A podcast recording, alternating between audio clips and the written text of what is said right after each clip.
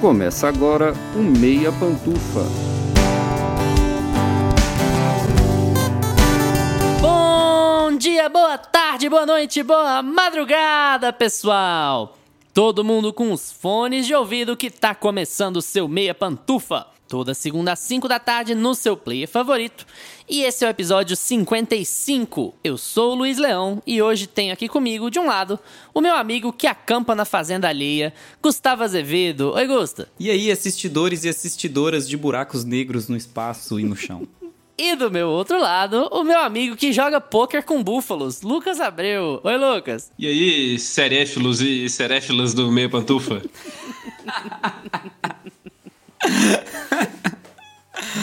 Buracófilos e buracófilas do meio pantufa.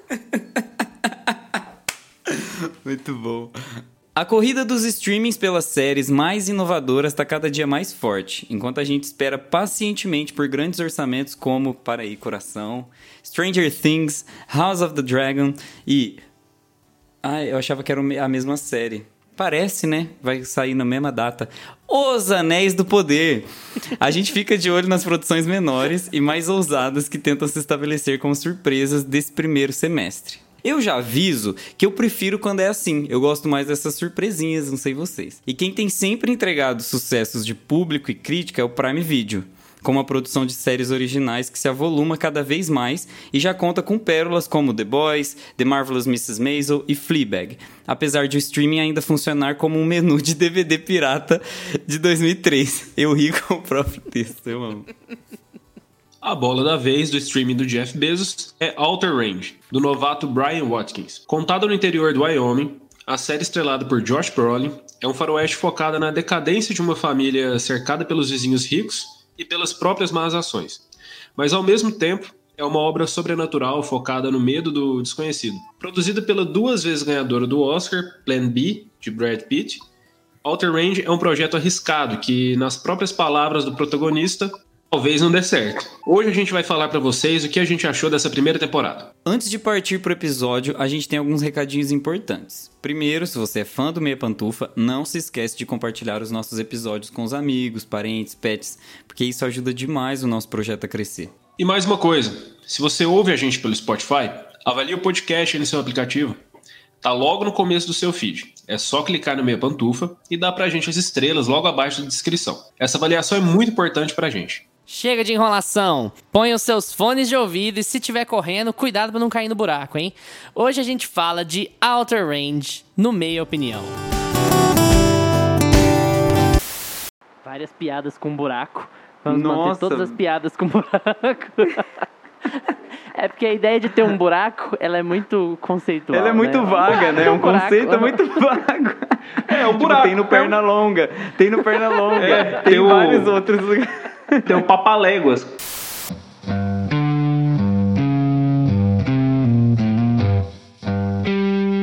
Meia Opinião.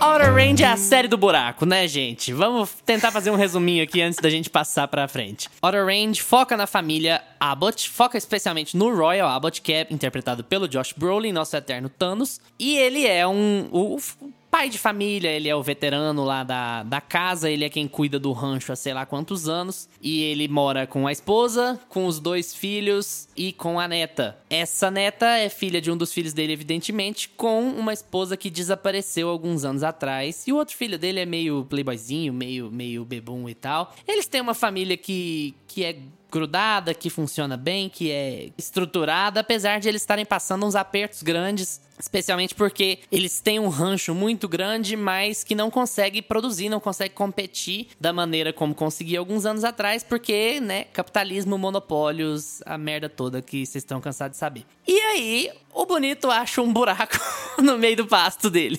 É basicamente isso, é um pouco mais difícil de explicar. né? É, mas ele acha um buraco no pasto dele. tá lá. E esse buraco, ele, ele é um buracão, ele é um puta de um buraco. Não é tipo, ah, tem um tatu no meu buraco. É, é tem uma baleia cavando um buraco no meu pasto. É, porque geralmente fazenda tem uns buracos lá, né, no É, pasto. Não é, não é um buraco normal de fazenda, gente. Senão não seria uma série de TV. Tipo assim, o Prime Video não ia Exatamente. botar dinheiro Eles numa fazenda, num pasto que tem um buraco de tatu. Não é normal. A sinopse da série, o roteirista entregando. Gente, tem uma série aqui muito legal. Ó, vou deixar esse roteiro em Fazendo cima da sua mesa, né? tá? Fazendo pitch, né? E aí lá no pasto tem um buraco. Ele é tipo assim, 10 centímetros de largura. E a gente não sabe se tem uma cobra, um tatu, né? Ou outro bicho estranho. Aí tem esse buraco que parece que não tem fundo, que é muito esquisito. E que ele consegue ver uma cena do futuro próximo dele só de pôr a mão dentro do buraco. Então, assim, o que que é legal aqui no Outer Range? Ele é uma pegada faroeste, ele é uma história western, ele fala sobre fazendeiros, ele tem um drama familiar muito grande ali dentro, ele tem disputas entre vizinhos por, por terra, por conflitos pessoais e tal, mas ele tem uma outra pegada que é um outro lado que é bastante esquisito, bem sobrenatural. E antes de passar pra vocês, eu queria fazer um comentário que o Josh Brolin fez.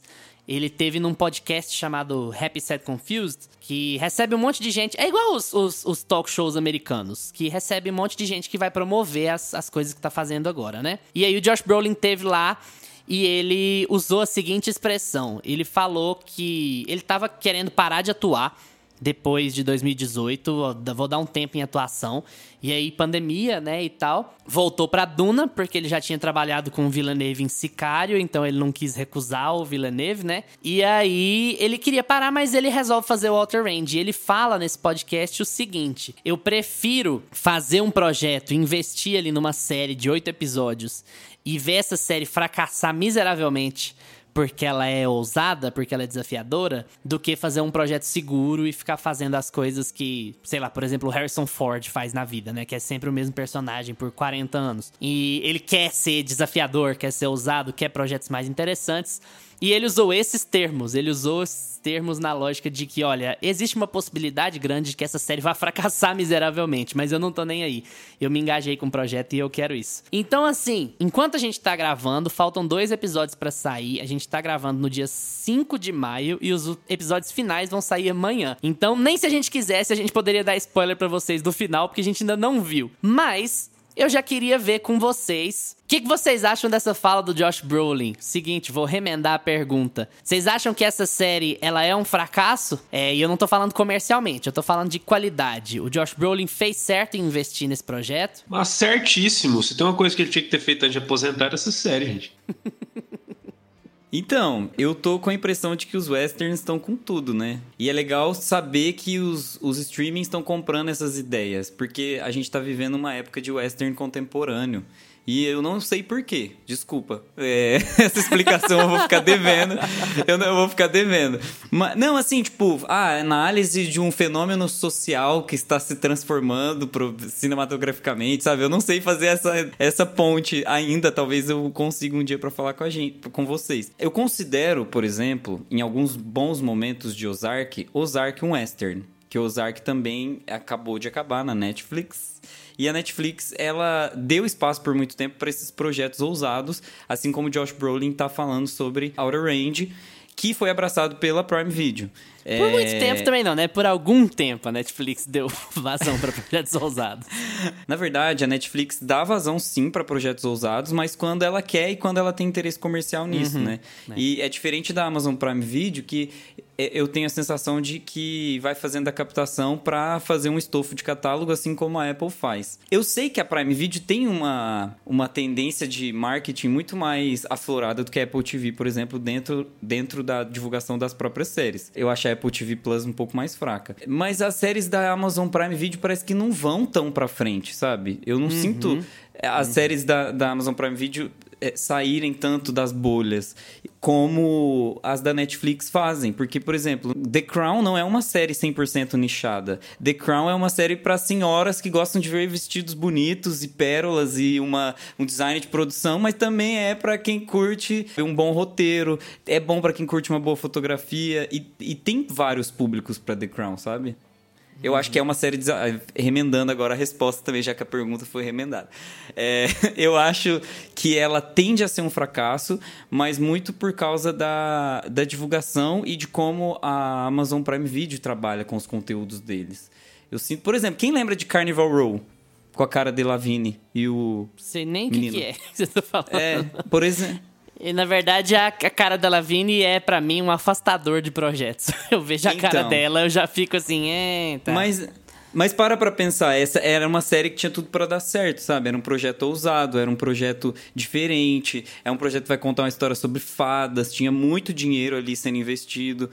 E aí ficou, né? Mas ó, em termos comerciais, eu concordo com você. Porque a, a Amazon Prime ela fica muito para trás da Netflix em, em, divulgação, em como ela, ela leva a série para frente.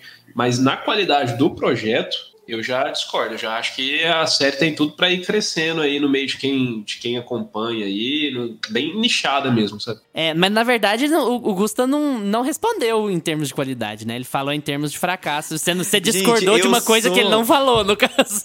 Comprei um sabonete líquido, menina. Agora sabonetei toda a pergunta. É, não, não, não é. Não, não vai ser um fracasso de qualidade. Não vai ser porque a série é muito boa, sabe? Em, em todos os sentidos sentidos de fotografia. Ela é uma série que ela tem, ela me lembra muito é, muitos enquadramentos, até o jogo de luz assim que, que é proposto de Ataque dos Cães. E é por isso que eu falei que a gente tá numa pegada de westerns modernos, assim, westerns contemporâneos, porque esses westerns estão aparecendo muito pra gente mesmo. Então eu falei de Ozark, falei que eu considero muito uma pegada western, porque o western tem toda essa, essa questão, a minha terra é um ambiente mais rural, um ambiente mais afastado do, do urbano, então Ozark tem muito disso. E Outer Range não podia ter mais, é a disputa de dois fazendeiros, aquele fazendeiro mais humilde, que trabalhou a vida toda ali e que você gosta dele. E do outro lado a gente tem um, um, um cara ricaço que é, quer o poder pelo poder, né? Ele literalmente fala isso. Então, além de ser uma série sobre buraco, ela é uma série que fala muito sobre essas disputas de poder e essas disputas pessoais. E a série é muito filosófica também, né? Todo sci-fi costuma ser muito filosófico. Eu acho que só o.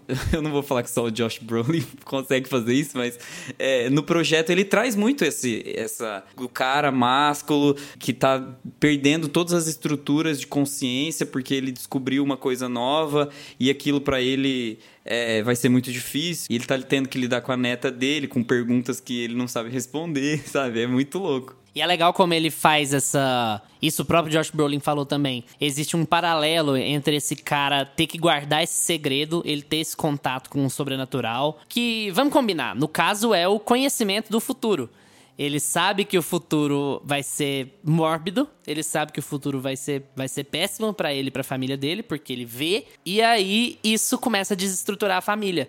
Na medida que ele tem que guardar esse segredo, porque ele se vê nessa posição de patriarca, de machão, o cara que tem que segurar as rédeas, que tem que proteger todo mundo o tempo inteiro, ele vai desestruturando a própria família no caminho. Ele vai sendo nocivo à família, ele vai sendo afastado da família, ele vai se afastando da família, ele vai é, se fechando com relação à família família. Esse paralelo, assim, é muito. Ele é muito claro ali dentro. Como esse buraco ele vai funcionar de novo aqui, como uma metáfora, às vezes nem tão sutil, do que é esse conhecimento, né? Do que a visão de um futuro mórbido traz para provedor, para quem bota, para quem organiza a casa. Pesou o rolê, hein? Rolê. é... Ah, mas essa te... série é super não, pesada, né? Tipo assim, é... diferente de Ruptura, por exemplo, que ela quer brincar com gêneros, que ela quer ser distopia, mas quer ser comédia, mas quer ser drama ao mesmo tempo, essa série aqui é dramão. Ela em nenhum momento ela quer fazer gracinha, ela às vezes ela vai ser drama familiar, às vezes ela vai ser drama sobrenatural, mas ela é dramão, 100%. Não, e olha o tanto que é louco essa série. Você começa a assistir a primeira cena, já tá se tratando ali do buraco, né? Já tá meio que mostrando esse buraco enorme ali. Aí o Josh Brolin tá numa fazenda, você já vê que vai se passar tudo no, em volta da, da fazenda ali, numa cidadezinha pequena. E ele está, ele tá falando sobre Cronos. É Mano, a primeira você já viu que Cronos, o que, que tem a ver o negócio? Que Cronos, meu amigo? É, e, não. E é super. É super vaca essa... aí, as vacas tá precisando de pasto. Esquece Cronos. E é super essa vibe de você querer entender o tempo, né? E, e querer controlar o tempo e acabar prejudicando as coisas por problematizar muito o que o tempo representa para você mesmo. São muitas reflexões que a série levanta. É basicamente a metáfora não sutil é aquela de que o homem está olhando para o abismo, o abismo olha para ele de volta uhum. e é o homem olhando para o próprio homem. A gente já viu isso em vários outros lugares. A gente tem isso em, por exemplo, de uma forma muito sutil diferente. sutil, eu ia, vou falar do Christopher Nolan e usei a palavra sutil. Mas ah, Não, de uma forma de uma forma muito bem explorada e explicada, exposta, é por Christopher Nolan, por exemplo, em Interstellar. É basicamente isso. Você está ali o tempo todo pro, procurando como vai ser seu futuro, preocupado com o futuro dos seus filhos, você estragou absolutamente tudo olhando pro abismo, olhando para você mesmo, mas no fim ele quis dar aquela moralidade de, do amor. Não sei se no final, depois vocês respondam aí, que vocês já vão ter visto o final, se ele conseguiu resolver com amor ou se esse buraco vai engolir todo mundo, porque pro Christopher Nolan, Interstellar teve solução olhar pro buraco aqui, parece que não tem, né? Parece que é só uma avalanche É que a gente ainda não ruim. tem muita informação, né? A gente ainda não sabe muito. A gente sabe que tem a ver com o tempo e ele, ele tem esse vislumbre do futuro e tudo mais, mas a gente não não sabe aonde que isso vai levar ele, né? É, eu tenho. Eu tenho algumas críticas para falar a verdade. Surprise, surprise. é, mas eu queria, assim, apontar uns pontos positivos primeiro e depois é, falar um pouco da. fazer algumas críticas. Eu acho que. Tudo que tenta ser original, mesmo quando falha às vezes, merece respeito. Porque é muito difícil ser original nesse mecanismo. Já era difícil ser original na TV quando os produtores, os executivos eram super poderosos, imagina agora que a gente vive na era do algoritmo que as pessoas esperam sempre o mesmo produto do mesmo jeito, porque é o que elas são conduzidas a assistir. Então, hoje em dia é mais difícil ainda ser original, porque se o algoritmo te fala que é legal, você vai continuar fazendo aquela mesma coisa até que aquilo se esgote completamente. Olá, Marvel. E aí, você tem um projeto que é curioso porque ele, na, na ideia, vamos chamar de premissa aqui, ele é original, né? Vamos pegar um faroeste e misturar com sobrenatural. Vamos pegar uma coisa que é vista como majoritariamente urbana, como distópica, falar sobre tempo, falar sobre Cronos e, e, literatura grega e não sei o que, e vamos levar pro Wyoming, pros caras lá, pros fazendeiros conservadores. Então, assim, já é uma pegada muito diferente, muito original. Como que esses caras lidariam com o sobrenatural e fazer esse desenho com a família. Mas, falando tecnicamente, eu acho que tem alguns problemas aqui, que eu acho que não dá para passar. Eu sinto que existe uma certa.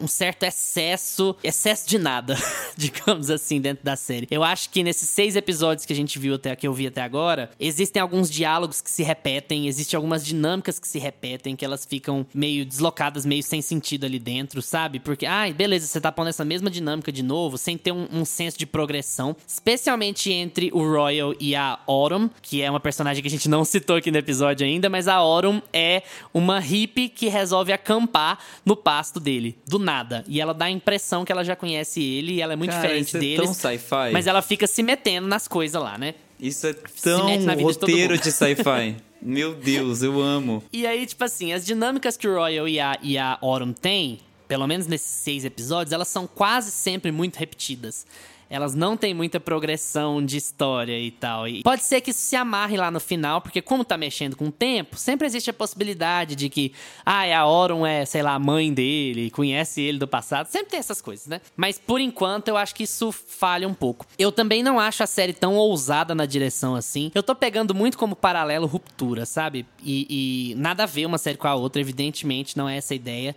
Mas em termos de ousadia técnica, eu acho que Outer Range não é tanto. E eu fico um pouco incomodado também com as cenas noturnas. Eu acho que é aquele problemão lá de Game of Thrones. Eu acho que as cenas noturnas são muito escuras e dá Vocês acharam escuro? Atrapalhada. Eu achei, eu achei muito escuro e, me, e dá uma atrapalhada, assim, sabe? Porque Como que não quando você acha, não consegue gente? enxergar direito. Quando você não consegue enxergar direito, cara, aquilo te quebra completamente. É, eu, você eu, tem que ter um eu limite. Até expliquei, eu fui indicar pro meu irmão, né, a série. Meu irmão é muito meu cobaia de série, porque ele assiste muito rápido. Aí eu só falo assim, Maurício, assisti o primeiro episódio de tal série, muito massa. Aí ele vai lá e faz assim, brrr, ele para assistir. Aí, aí ele já dá o resumo. Tudo. Não, ele assistiu tudo, aí quatro episódios que tinha disponível, aí ele falou assim, só mandou um áudio. Gustavo, isso aí é muito escuro, não consegui ver não. Aí eu falei, eu esqueci de te falar que tinha que ver à noite. Não, Tudo muito fechado. escura, muito escura mesmo. Você ia falar alguma coisa sobre o Royal e a Autumn, Lucas? Ah, não, eu também acho que fica muito repetitivo. E eu tenho uma teoria já sobre quem é outro, mas enfim. É, Eu, eu aposto que é a mesma que eu, mas não, depois, vamos falar em off. vão depois a gente fala disso. Bom, e outra das críticas que eu tenho, na verdade, é que eu acho que o ritmo é, é bem complicado. Eu acho que ela, essa série acaba sendo menos ousada do que ela aparenta ser. Tanto na direção, que eu não achei a direção tão ousada, eu acho a direção padrão de TV, assim. E a gente sabe que o padrão de TV não é alto, pra falar a verdade. Os ângulos estão nos mesmos lugares, as coisas são do mesmo jeito sempre, não tem uma posição diferente, não tem uma ousadia de fotografia, de cinematografia e tal. E eu sinto que nos seis episódios que a gente viu, a série pisa no freio. Ela quer ser muito ousada e de repente ela pisa no freio e ela fica, ela se segura, ela fica pra trás e ela fica com medo da própria ous- ousadia. Eu pego muito como parâmetro porque o que que aconteceu? Foram lançados dois episódios por semana. Então, dois primeiros, depois até o quatro, até o seis, até o oito. O final do quarto episódio é fantástico. É um momento do meu tipo de série, sabe? É um momento absolutamente Twin Peaks. Absolutamente. Aquele jogo de pôquer naquela sala é muito Twin Peaks. Aquela coisa que você não sabe se é sonho ou verdade, qual parte daquilo é verdade, qual parte daquilo é sonho, se aquilo vai ser tratado nos próximos episódios como tendo realmente acontecido. Dá toda a ambientação que a série quer dar, de que tem alguma coisa errada ali, alguma coisa fora do padrão, alguma coisa esquisita. E aí nos episódios 5 e 6, ela, ela desmorona, ela fica normal, assim, quadrada, parada e tal. Não sei como ela vai se encerrar, vamos descobrir depois que a gente gravar aqui. Mas é, eu sinto que ela deu uma pisada no freio, fico torcendo pra ela se recuperar. Ou seja, o resultado final, ela é, na minha opinião, instável bem instável. Ela tem bons momentos, ela tem momentos muito fracos, muito bla... fracos não, muito blasé, muito ok. E depois ela tem boas pontuadas, depois ela tem outros momentos blasé que, que ela tá se esticando mais do que ela tem a entregar. Eu espero, eu concordo completamente. Eu também acho que ela dá uma pisada no freio. A impressão é que os episódios 5 e 6, eles ficam só enchendo linguiça ali. Fica é como se fosse um episódio filler mesmo. Só que Amarrando pro pior final. que o filler, pior que o episódio filler, porque o episódio filler ainda pega ali, sei lá, um passado de um personagem pra contar que não tem nada a ver com a história central. Esse não, ele continua mostrando os personagens, o episódio 5 e 6 continua mostrando os mesmos personagens, não acrescenta nada em nenhum e fica lá o Royal calado, não quer conversar com ninguém, atrás de uma pedra, a Autumn perdida, você não entende qual que é a dela. Atrás de uma Os pedra. cara- Isso é muito engraçado. A pedra, o buraco. Até a pedra tem um buraco, e o buraco é feito da pedra, a pedra é feita do buraco. Não e aí tinha uma é... musiquinha que era tipo, cadê o milho que tava aqui?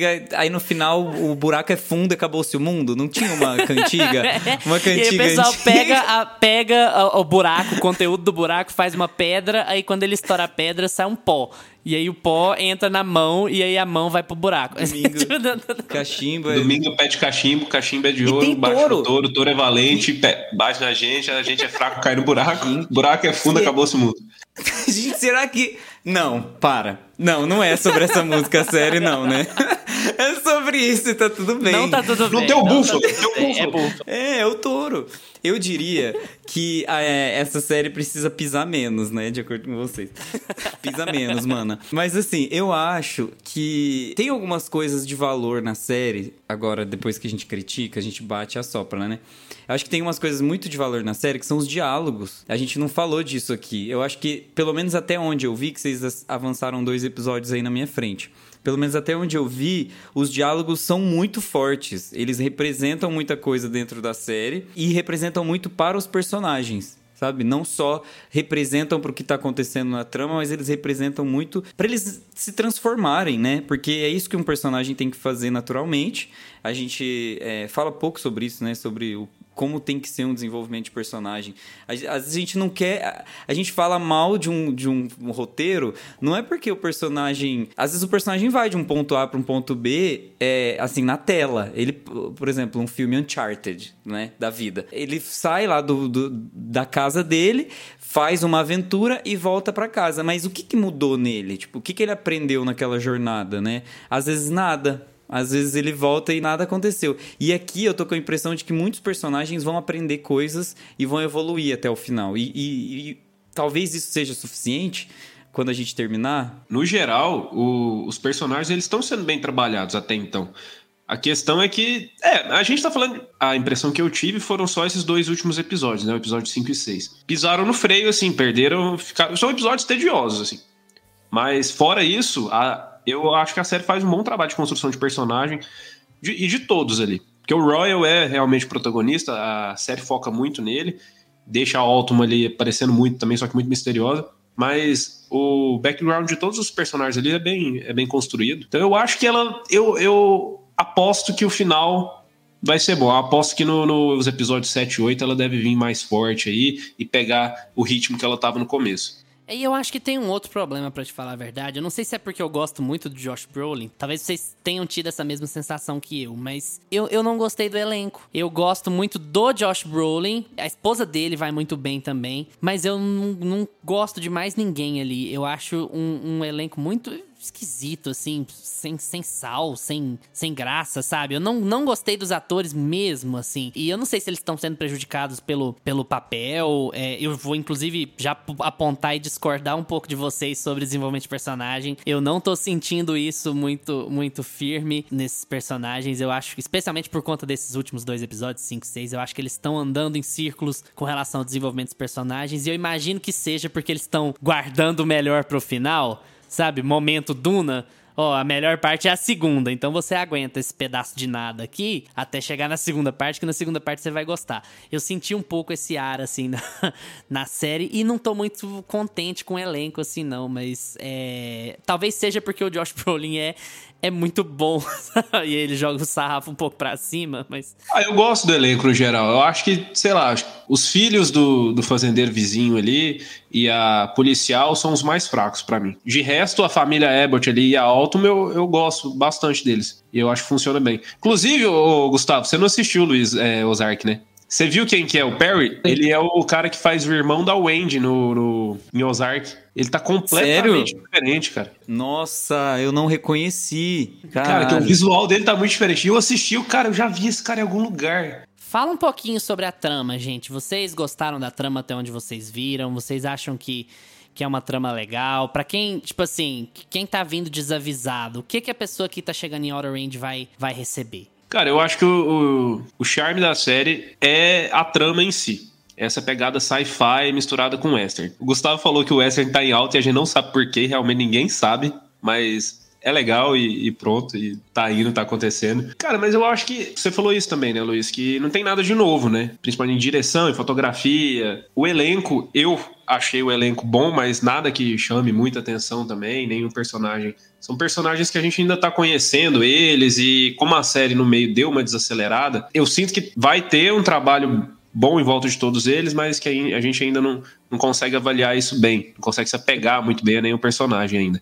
Mas o charme da série é a trama em si, a pegada sci-fi com western. Pra mim é isso. Se não fosse isso, se fosse uma série só western que não tivesse o buraco, ou se fosse só um sci-fi genérico que já foi feito várias outras vezes, eu acho que não, não teria esse impacto que ela tem logo de cara. Uma coisa que me preocupa bastante depois que vocês me falaram isso tudo aí é com relação assim, ah, será que a série vai ficar num aparecimento e desaparecimento de pedra?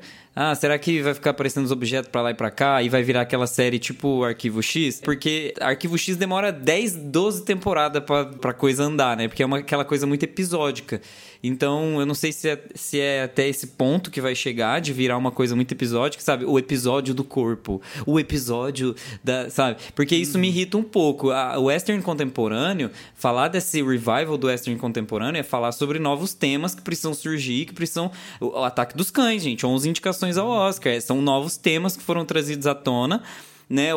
Levou um baile de, de um monte de filme bosta, mas assim, era aquilo: levantar temas é, relevantes de uma forma diferente, falar com a câmera, conversar com o, o espectador de uma forma ousada e, e diferente. Um ambiente né? que esses temas não eram abordados, né? Exatamente, é trazer novos temas. Eu acho que assim, você pôr buraco e não tirar as coisas do buraco, aí você não, você não faz uma série direito, né? Agora, isso me preocupa. Se eles forem é, cravar em, em, em, situações, né? Aquela série muito situacional, aí eu já acho que começa a ficar a perder o charme, sim. É, mas Gusta, não, eu acho que você não precisa preocupar com isso, não. A questão desses últimos episódios, os que você não conseguiu assistir, não é de eles serem situacionais. É de eles. É justamente o contrário. Como eles não não tem nada a dizer, eles ficam enrolando. Eles não têm nenhum evento ali que é situacional, entende, Val? Esse evento aqui vai ser importante não nesse episódio. é uma não É- situação. É, uma não situação. Gente, vamos tirar leite agora, que não tem, a polícia não veio aqui ainda? É tipo isso, sabe? No quinto episódio, o, o, o Royal pega uma pedra e leva pra faculdade. Aí a mulher olha a pedra, quer ficar com a pedra, ele não deixa ela ficar com a pedra, volta com a pedra. Então, tipo assim, não aconteceu nada. É. Entende? Ele fica andando nada. com a pedra, levando onde eu vou levar pra ver que É, esse- ele leva a pedra e volta com a pedra. Então, assim, é esse tipo de coisa aqui. Nossa, eu preciso de mais duas horas aqui de série. Eu vou colocar isso- essa situação aqui absolutamente neutra pra poder dar minuto. E isso não deveria acontecer com uma série de oito episódios, né? Vamos combinar, gente. Oito episódios. O cara não tem. Tem uma equipe de roteirista e ele não consegue cobrir oito horas. E não dá nem oito aquele- horas. Vocês conhecem aquele meme, essa reunião deveria ser um e-mail? É- a gente pode resumir, essa série deveria ser um filme. É, eu até acho que não. Eu acho que, que tem conteúdo ali pra. Pelo menos até onde a gente viu, tem conteúdo ali pra umas 5 horas, tranquilo. Sabe? Conteúdo bom pra umas 5 horas. Mas é o tipo de coisa que acontece, sabe? Muita série faz isso, dá uma, dá uma segurada no, no, no antepenúltimo episódio, pro penúltimo e pro último serem os mais importantes. Só que eu acho que o que tá mais problemático em Outer Range pra mim até agora é que é uma série que tem muito cara de TV. Isso me incomoda um pouco, porque eu acho que existe um jeito de fazer série que ele já tá datado, sabe? De como certos diálogos são conduzidos, como certas situações são conduzidas, e eu acho que isso passa aqui pela inexperiência do showrunner, inclusive. Um cara que nunca produziu nada, sabe? Nada na TV. Esse é o primeiro trabalho dele na TV pra valer. Ele aparentemente é conhecido por ser um, um- um playwright, sabe? Ele é um escritor pra teatro. E esse é o primeiro trabalho dele pra TV. Então, é um cara que tá. que tá muito fresco ainda. Ele tá muito cru. E ele certamente tá pegando referências televisivas mais do que referências cinematográficas ali dentro. Isso acaba fazendo com que alguns eventos, algumas coisas soem meio meio sem sentido. Especialmente eu sinto isso muito com algumas conversas, como eu já citei aqui, as dinâmicas entre o Royal e a Autumn, é para mim elas são quase sempre muito fracas. As dinâmicas da Autumn com os outros até funcionam, mas as dela com o Royal elas costumam ser mais repetitivas assim. Royal e a Autumn tirando, acho que uma cena específica, todas as outras cenas deles juntos, você começa a cena e você sai da cena sem acrescentar nada. Do mesmo Nenhum jeito. personagens. Você sabe a mesma coisa sobre eles. Vou começar com o Gusta, que o Gusta assistiu menos. Gusta, pantufas pra Outer Range. Consequentemente, a minha nota é referente aos três primeiros episódios. Eu acho que a série, ela. Pra mim, ela tá funcionando muito bem até então. Então, nossa, vai ser muito poluída essas pantufas. Porque eu gostei muito do ritmo da série. Eu gostei muito de como ela tá até então. Achei que é, o Josh Brolin tá muito bem no papel. Acho que todas as conversas que ele teve com os personagens relevantes ali, a própria esposa tem diálogos muito legais. É, o vizinho, né, dele, o, o- chefão ali da fazenda do lado, os filhos do chefão da fazenda do lado, né? E, e como, como nada parece importar ali para aquele, aquele outro lado, parece ser muito frio e ele sabe disso, sabe? O filho dele tava morto e o cara tava falando de poder, que ele queria mais poder e, e queria mais terra, sabe? Falei filho, tem vários filhos aí, né? Tem filho pra lá e pra cá. Ah, não é mas tem, spoiler. isso é piloto, né, gente? Pelo amor de Deus. É a gente tá piloto. uma série aqui. Né? É, filho. Então, acho que eu vou dar oito pantufas pra série, até onde eu assisti. Acho que vai cair futuramente, porque eu já tô olhando nos olhos foscos, sem drama, sem brilho de vocês. Então, depois eu posso até fazer um Reels comentando, um Stories lá, atualizando esse episódio pro pessoal. Ó, eu acho que ficou a impressão aí de que eu não gostei tanto, mas eu gostei. Eu acho que é, eu tô gostando bastante da série. Inclusive, eu gostei muito de acompanhar ela semanalmente. Tinha tempo que eu não acompanhava uma série assim, que eu só pegava pra ver de supetão. É o que há, isso vai voltar totalmente. Todo mundo vai parar de fazer esses blocos Netflix, porque não gera assunto, cara. A série da Netflix sai, a pessoa assiste tudo de uma vez e acabou. Só daqui um ano, dois E ainda anos. mais uma série como essa, que é o tipo de série misteriosa, que você fica meio que criando aquelas teorias, querendo discutir sobre aquilo, que é o que é legal das séries. Enfim, eu, eu tô gostando, tô gostando. O único problema pra mim da série é que ela teve dois episódios muito parados. Então eu vou tirar duas pantufas por conta disso. Não foi algo que me incomodou tanto, mas foi um, dois episódios. Na hora que você termina de ver os dois uma vez, você fala, nossa, tempo perdido. Mas, no geral, a série tá muito boa. Eu gosto bastante do elenco, gosto bastante da da vibe de, de mistério, sci-fi, western misturado ali. E para mim tá indo bem até agora, com essa quedinha no ritmo, só oito pantufas. Eu vou dar sete pantufas pela instabilidade. Eu acho a ideia boa.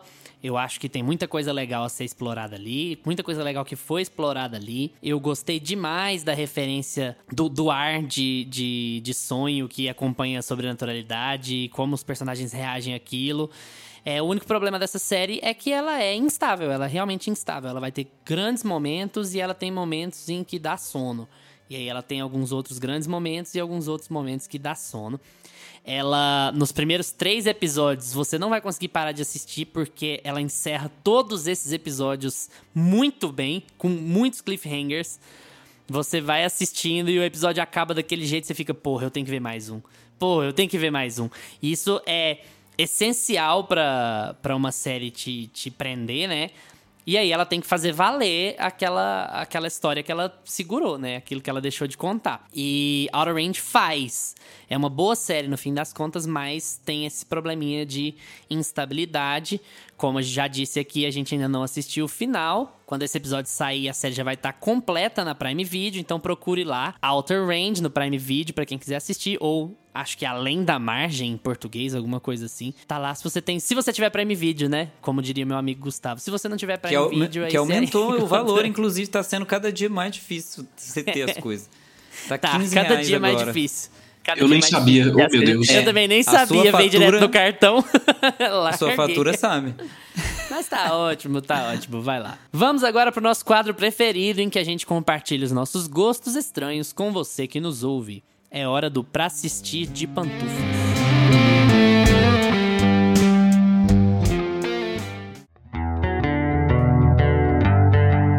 Para assistir de pantufas. Vai lá, Gusta, passa pra gente a sua indicação da semana. Gente, eu vou indicar uma série que, inclusive, tem tudo a ver com o nome, né? Que ficou além da margem. É... é muito engraçado essas traduções.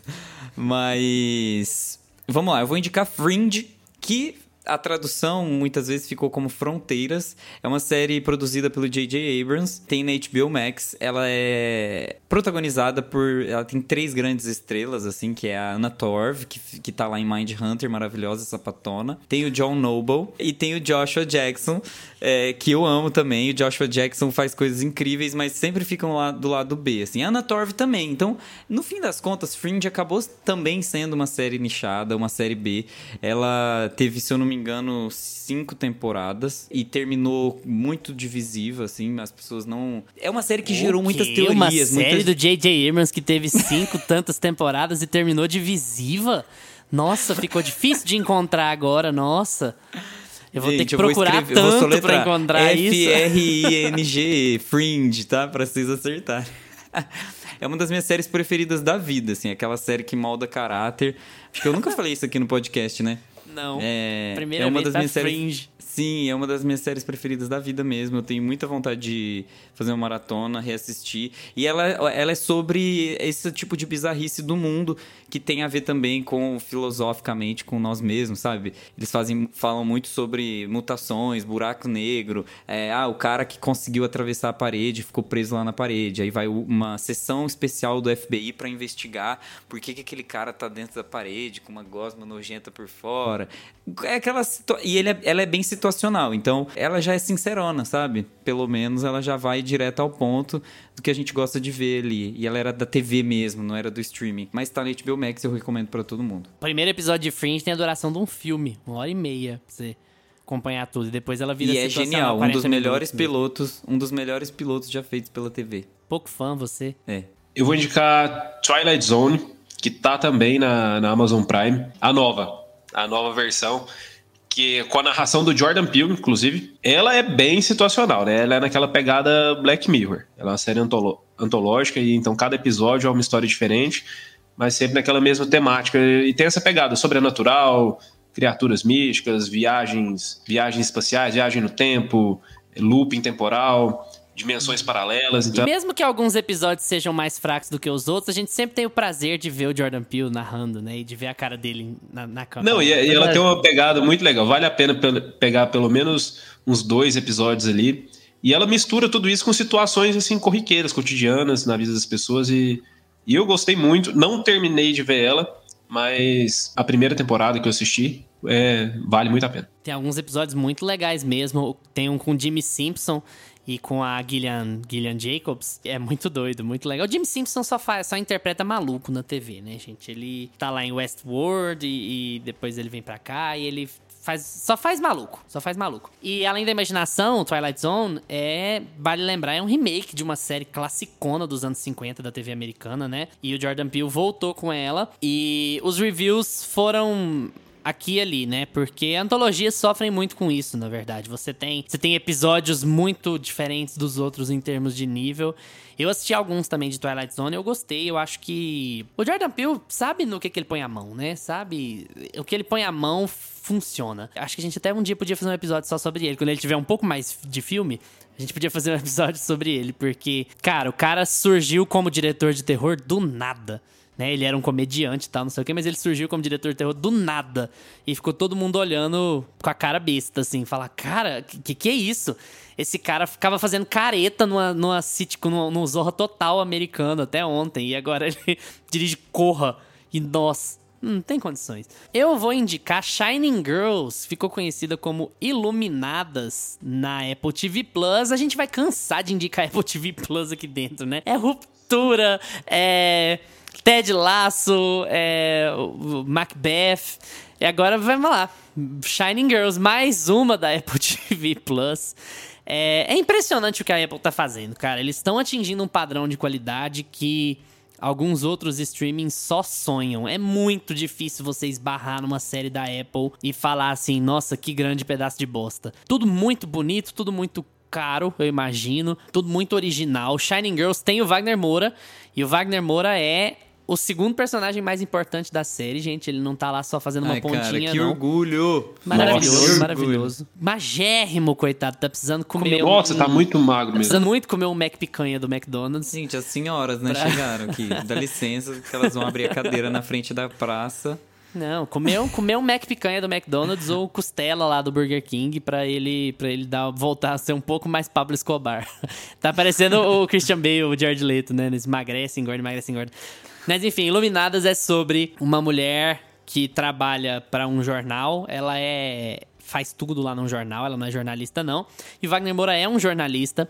E essa mulher foi vítima de, de abuso, ela, ela quase foi assassinada. Sobreviveu, evidentemente. E aí ela tá envolvida agora nessa reportagem do Wagner Moura sobre um cara que é potencialmente o cara que tentou assassinar ela. Beleza, série de detetive, nova Mare of Easttown? De jeito nenhum. Você termina o primeiro episódio e fica... Que porra está acontecendo aqui? O que diabos é essa série? Você fica completamente em choque. Não é nada do que ela aparenta ser, não é nada do que o trailer aparenta mostrar. Ela é muito doida, ela tem o Wagner Moura que é maravilhoso e Elizabeth Moss que é, cara, talvez seja minha atriz favorita. Elizabeth Moss escolhe muito bem as coisas que ela vai fazer. Ela é muito boa, muito talentosa, ela só tem projeto foda. A única coisa que ela fez de errado na vida foi a cientologia. De resto, ela é muito foda e para projetos ela é incrível, assim, e uma atriz espetacular. Não vi toda Shining Girls. A, a, enquanto a gente tá gravando, ela não está inteira disponível. Tem só quatro episódios disponíveis. Mas ela tá confusa pra caralho. E eu adoro, adoro esse tipo de série. E tá muito boa, muito envolvente, com um elenco de primeira. Não é Elizabeth Moss e Wagner Moura. Não preciso nem ficar falando muito mais, não. Tá lá na Apple TV Plus a mais.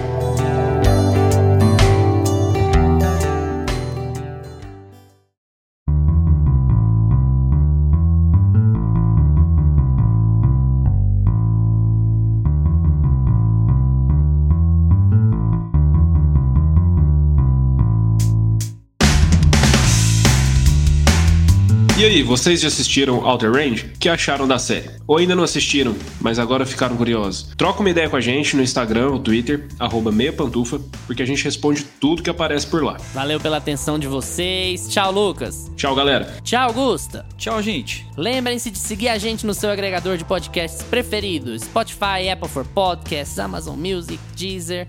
Segunda-feira que vem a gente tá de volta com mais meia pantufa para vocês. Tchau. Este podcast tem locuções de Lucas Meleiro e Carla Ribeiro e edição de Luiz Leão.